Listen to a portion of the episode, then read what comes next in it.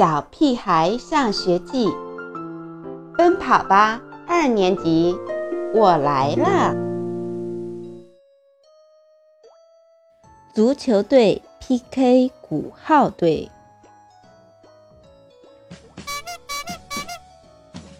咚咚咚，滴滴答，呜里哇！一大早，学校的鼓号队就开始。扰民了，嘈杂的声音令人无法忍受，简直就是噪音污染。与此同时，我们足球队队员也在操场上训练，听着这烦人的鼓号声，我们传球和射门的准确性明显降低了不少。猪耳朵，接着，胡小图一脚把球传给了我。我正被鼓乐声吵得心烦，走神的功夫，发现球奔我这边来了，这才下意识的一甩头，结果球顶偏了，径直飞向了鼓号队。咚咚咚，香香果抱着大鼓敲得正起劲，足球从天而降，正中他的肩膀。香香果尖叫一声，两手丢了大鼓，抱住自己的头。谁呀？谁干的？鼓号队员们气得大叫起来：“都怪你们太吵了，害得我瞄不准球门！”我不服气地争辩着。明明是你们故意干扰我们排练，还把球砸到香香果头上。鼓号队的指挥卜一萌气势汹汹地指挥着手中的指挥棒，好像这样说还不解恨。接下来，他拿起足球向上一抛，等球落下之际，一脚将球踢到了校园围墙的边上。哇！这一脚可真带劲，连金刚开球都没有他踢得这么漂亮。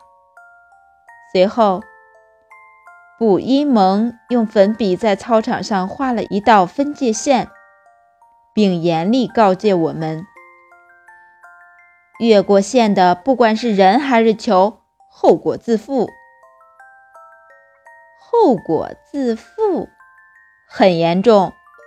尤其出自卜一萌之口，让我们不得不重视起来。都小心点儿，别再踢过线啦！足球队员们相互提醒着。这下不管是传球还是射门，大家都小心翼翼的，气氛越来越沉闷，球越踢越没劲。而鼓号队那边却精神百倍，劲头十足。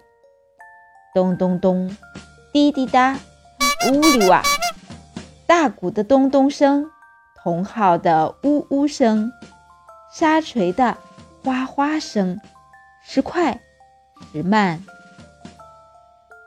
好不热闹，让人越听越闹心。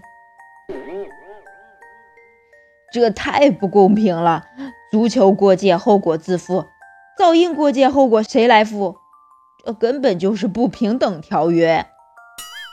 金刚忍不住大嚷大叫起来：“是呀，他们可以随便敲，随便吹，我们凭什么就不能随便踢？”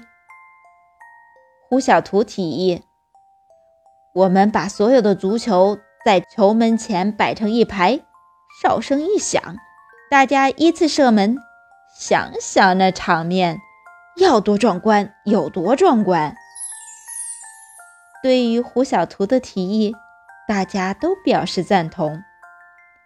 之前踢球太闷了，现在终于可以放开踢，大家个个摩拳擦掌，看谁第一个把球射进球门。我大声说。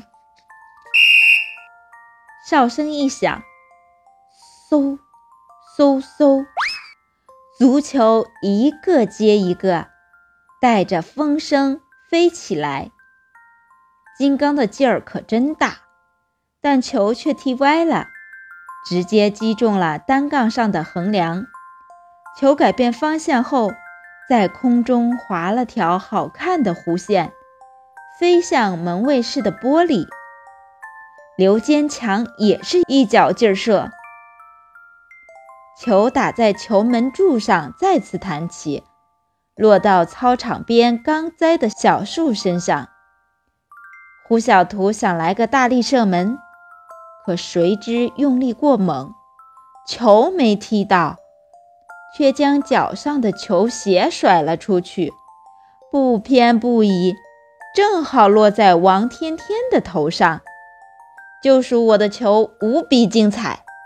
在奔向球门的途中，突然一百八十度大转弯，直奔卜一萌手里的指挥杖。我们足球队就这么全军覆没了。